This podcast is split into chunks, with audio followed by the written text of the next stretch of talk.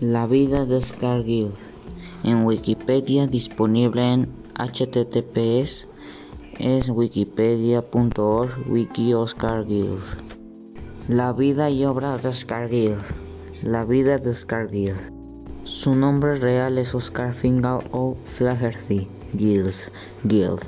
Nació en Dublín, Irlanda, el 16 de octubre de 1854 y falleció en París, Francia, el 30 de noviembre de 1900 a los 46 años a causa de la meningitis.